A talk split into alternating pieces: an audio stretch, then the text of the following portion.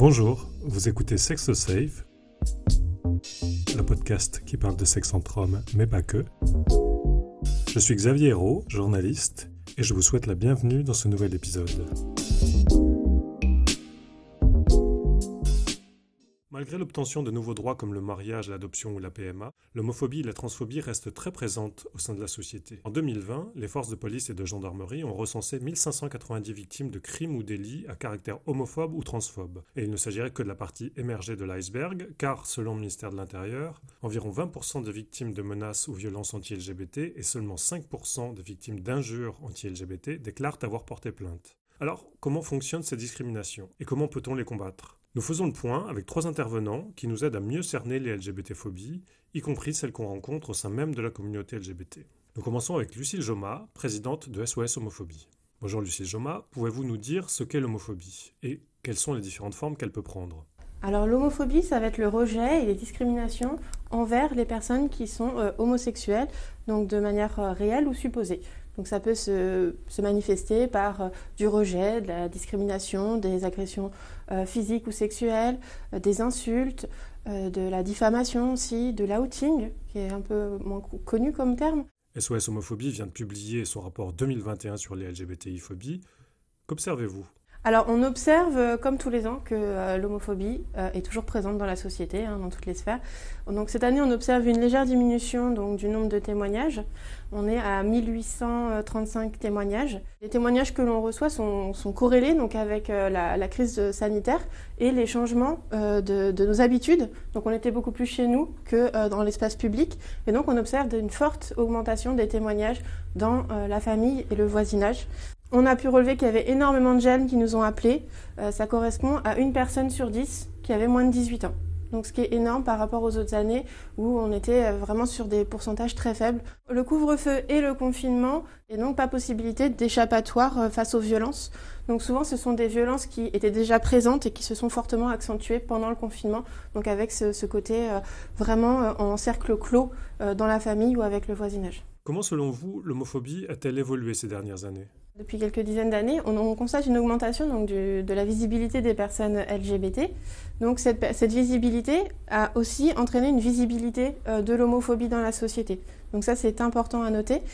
Euh, l'homophobie donc est toujours présente dans toutes les sphères de la société et la principale évolution, ça va être cette, cette homophobie qui est de plus en plus présente sur les réseaux sociaux, sur Internet. Ça, c'est quelque chose qui n'existait pas il y a 20 ans et qui est extrêmement important à noter et euh, ça devrait être le combat euh, actuel euh, de lutte contre l'homophobie. Les réseaux sociaux, c'est vraiment un lieu de libération de la parole où il n'y a aucun filtre et ça, c'est très problématique parce qu'il ne faut pas oublier que l'homophobie et les LGBT-phobies de manière générale, c'est puni par la loi en fait. C'est un délit. Comment trouver de l'aide lorsqu'on est victime de discrimination ou de violence homophobe alors, on peut trouver de l'aide à la fois auprès d'un proche pour euh, se soutenir, par exemple, pour, euh, en parler, etc.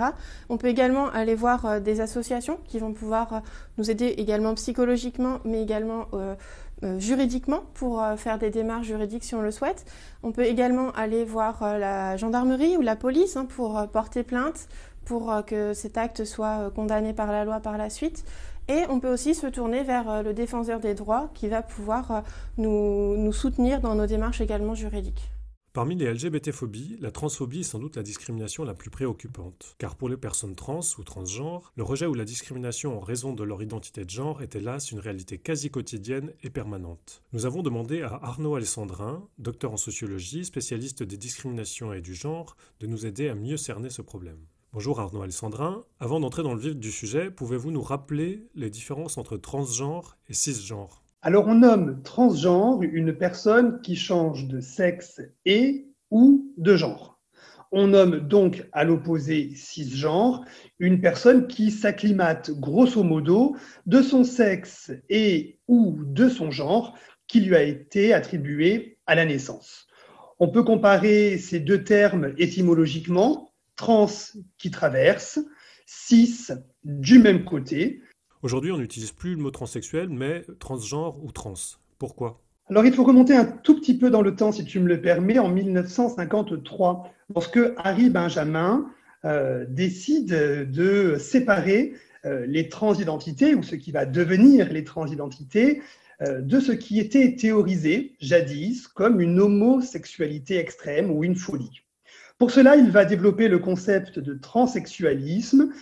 À l'époque, ce concept est une avancée, d'une part parce qu'il dit que les personnes trans ne sont pas des personnes fatalement homosexuelles, et deuxièmement parce que ce concept dit que il est possible de prendre en charge les demandes des personnes trans. Mais on le voit bien, aujourd'hui, le terme transsexuel pose de nombreux problèmes. Premièrement, c'est un terme qui pathologise, car il renvoie à la maladie. Deuxièmement, c'est un terme qui psychiatrise, car les protocoles hospitaliers de soins qui prennent en charge certaines personnes trans restent aujourd'hui encore des protocoles psychiatriques. Et enfin, ce terme est problématique car il renvoie à la sexualité. Or, on voit bien que pour les personnes trans, il s'agit là de questions de genre. Pouvez-vous nous expliquer ce qu'est la transphobie? Alors la transphobie, d'abord, il faut le dire, ce n'est pas de l'ordre de l'opinion. La transphobie, comme le racisme, comme le sexisme, comme l'homophobie, c'est un délit qui est entré dans le code pénal d'une certaine manière en 2012, encore plus fortement en 2016, et cela renvoie à la discrimination qui est faite sur le motif de l'identité de genre de la personne. La transphobie, ce n'est pas une vue de l'esprit. La transphobie, c'est une réalité. 82% des personnes trans disent avoir été discriminées au cours des 12 derniers mois, selon une enquête de 2015. Plus Récemment, une enquête de 2018 montre que 88% des personnes trans disent avoir vécu de la transphobie dans l'espace public et 87% des personnes trans disent que leur parcours scolaire a été marqué par de la transphobie. La transphobie, c'est donc une réalité, c'est une épée de Damoclès sur toutes les personnes trans. Et dans les enquêtes, l'espace public, l'école, l'espace numérique, mais aussi les espaces de rencontre sont pointés du doigt comme des espaces potentiellement transphobes. Les HSH ou les personnes gays, de par leur socialisation communautaire, mais aussi de par les imaginaires de la sexualité homosexuelle, ont associé sexe et genre. Cette association ne tient pas, ou pas toujours, pour les personnes trans, et on peut avoir sur les réseaux sociaux, sur les sites de rencontres, des réactions euh, vivent des réactions transphobes, des réactions euh, d'injures, des réactions de discrimination, mais aussi du mégenrage, c'est-à-dire ne pas reconnaître le genre de la personne. Toutes ces violences, qui sont parfois illégales, parfois très très stigmatisante, très blessante comme le mégenrage, nécessite une éthique relationnelle. Et je crois qu'au même titre que les discriminations folphobes ou les discriminations sexistes, les discriminations transphobes nécessitent que, indépendamment de nos désirs, nous nous euh, à respecter l'autre dans sa singularité. Quelles sont les différentes formes que peut prendre la transphobie? D'abord, la transphobie, elle a longtemps été institutionnelle, c'est-à-dire que l'État lui-même instaurait un régime différentiel entre les personnes transgenres et les personnes cisgenres. Depuis la loi de 2016, depuis la facilitation d'accès à l'état civil, à sa modification et à la modification du prénom, on peut dire que les discriminations institutionnelles sont moins fortes. Pour autant, elles n'ont pas disparu. Par exemple, la PMA n'est toujours pas ouverte aux personnes trans. On voit donc bien ici que la transphobie institutionnelle demeure pour partie. La transphobie, elle est aussi directe. Je sais qu'une personne est trans et c'est sur ce motif que je la discrimine. Mais dans bien des cas, la transphobie est indirecte. Je suspecte la personne de ne pas avoir un genre conforme à ce que j'attends d'elle. Par conséquent, je vais la discriminer. On voit donc bien que de par la fréquence, mais aussi de par la violence des actes transphobes, la transphobie consiste à un rapport à l'autre, à un rapport à la relation qui est toujours, ou bien souvent, un rapport de menace. Par exemple, les violences physiques sont deux fois plus importantes. Le taux de victimation sur les réseaux sociaux est 1,5 fois plus important.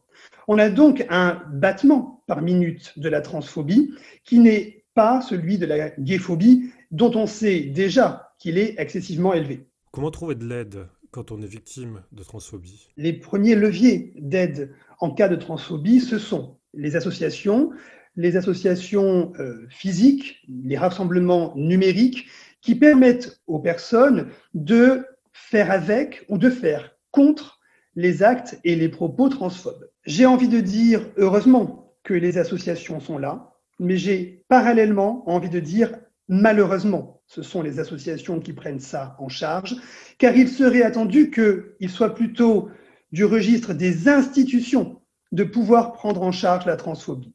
Le rejet et la discrimination sont parfois internes à la communauté LGBT. On peut entendre encore aujourd'hui, au détour d'une conversation, qu'un tel ou un autre est trop folle ou pas assez viril. C'est ce qu'on appelle la folophobie. Gianfranco Rebuccini, co-auteur de l'encyclopédie critique du genre, nous aide à mieux comprendre ce phénomène.